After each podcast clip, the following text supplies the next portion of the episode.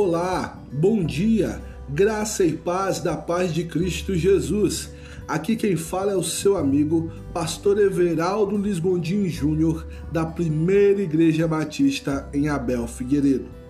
Hoje é 10 de junho de 2020 e a nossa devocional tem como título Mesmo com lágrimas, plante a semente.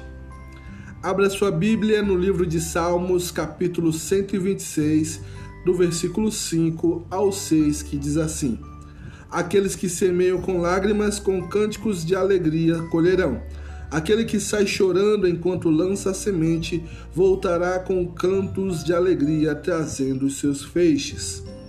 A lei da semeadura, ou a regra do plantio, é um conceito bastante abordado em toda a Bíblia.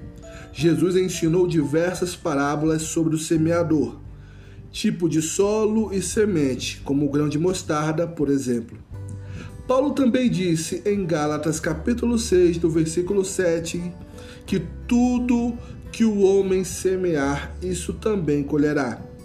Por essas e outras referências, entendemos que naturalmente em todos os âmbitos da vida nós colhemos aquilo que plantamos.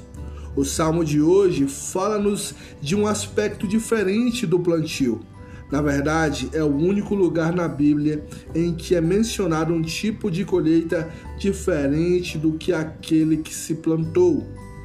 A lei da semeadura aqui é envolvida pela graça e misericórdia do Senhor, que sustenta todas as coisas. Deus concede aos que plantam com lágrimas, humildade, confiança e contrição colherem os seus feixes cheios de alegria, felicidade, contentamento e satisfação. Confie a sua semente a Jesus, que pode transformar uma pequena semente em muitos feixes. Ele também pode mudar o seu pranto em festa. Mesmo com lágrimas e dificuldades, semeie a sua semente.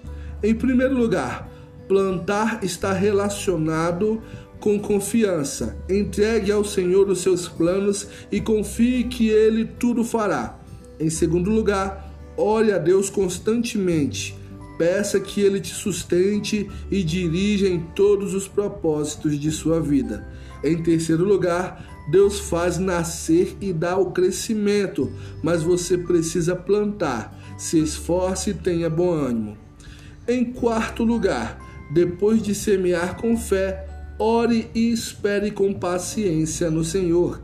Em quinto lugar, peça orientação a Deus para que sempre produza bons frutos, através da ação do Espírito Santo em sua vida.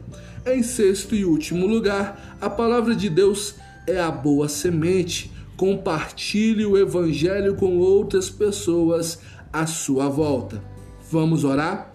Senhor, Ajuda-me a plantar sementes com fé e esperança em Ti, que eu possa confiar, pois o Senhor sustenta todas as coisas. Assim também sustenta a minha vida, minha família e todos os meus sonhos. Mesmo quando eu chorar, cansado ou abatido pelo desgaste da vida ou pelo esforço do trabalho, que eu continue plantando boas sementes que essas sementes possam produzir bons frutos, que permaneçam para a bênção de muitos e para a sua glória, em nome de Jesus. Amém. E que Deus abençoe grandiosamente o teu dia.